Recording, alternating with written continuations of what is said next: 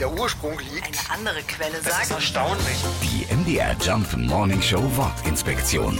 Baiser. Baiser ist ein feines weißes Gebäck, das hauptsächlich aus Eischnee und Zucker hergestellt wird.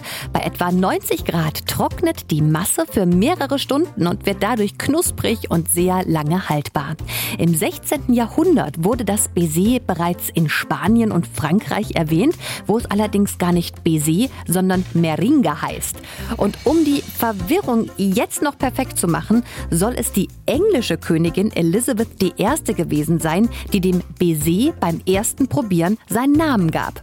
Auf Französisch bedeutet Baiser nämlich Kuss. Und das passt ja wohl perfekt zu diesem süßen Gebäck. Noch besser ist nur sein sächsischer Name. Der lautet nämlich Schmätzchen. Die MDR Jump Wortinspektion. Jeden Morgen in der MDR Job Morning Show mit Sarah von Neuburg und Lars Christian Kade. Und jederzeit in der ARD Audiothek.